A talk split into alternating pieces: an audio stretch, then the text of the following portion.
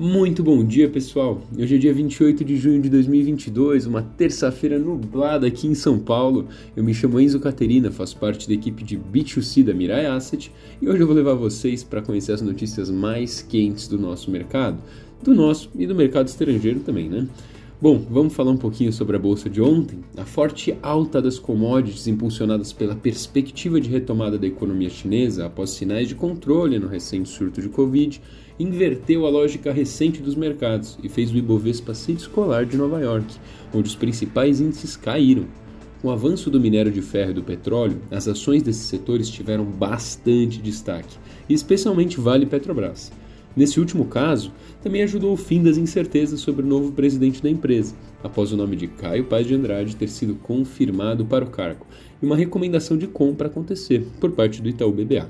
Assim, mesmo com cautela em relação à política fiscal pairando sobre as mesas, a bolsa brasileira teve o maior avanço percentual desde março, ao subir 2,12% para 100,763,60 pontos, 100 mil, né?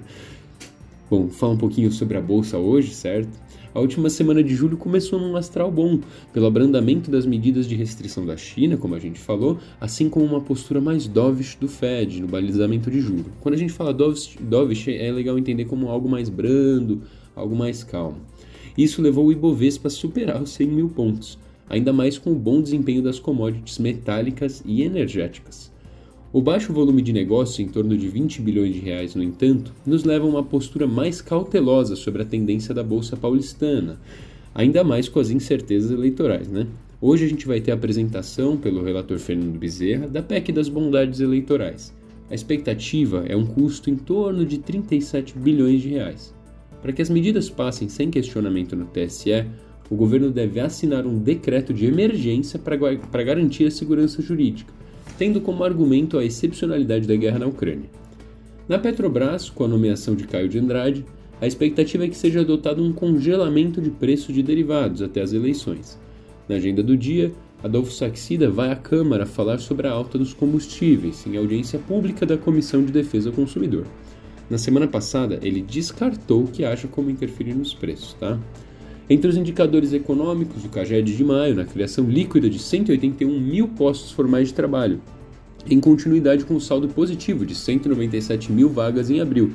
O Tesouro divulga o relatório mensal da dívida de abril e maio. E nos Estados Unidos, a confiança do consumidor medida pelo Conference Board deve piorar em julho, a 100 contra 106,4 em maio.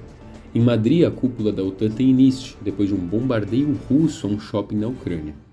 Vamos falar um pouquinho sobre as aberturas das bolsas das commodities de hoje. Quando a gente fala de abertura, lá na Ásia está fechando, né? Então, na Ásia, as bolsas de valores fecharam em alta, com o Nikkei em 0,66% e Xangai a 0,89%.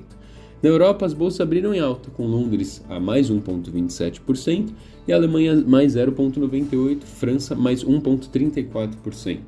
Nos Estados Unidos, os futuros das bolsas de valores abriram em alta, com o Dow Jones a mais 0,63%, S&P 0,61% e Nasdaq 0,58%. O Ibov Futuro abriu em mais 0,92 a 103.846 pontos.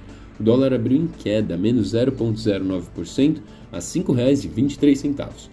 Petróleo TI em alta, assim como o petróleo Brent, né? então respectivamente 1,55% e 1,83%, 1 a 111,30 dólares o barril e o último a 113,05 dólares o barril.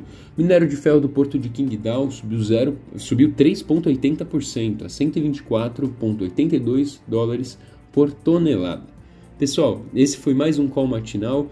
Tenha um excelente dia e excelentes negócios. Até a próxima!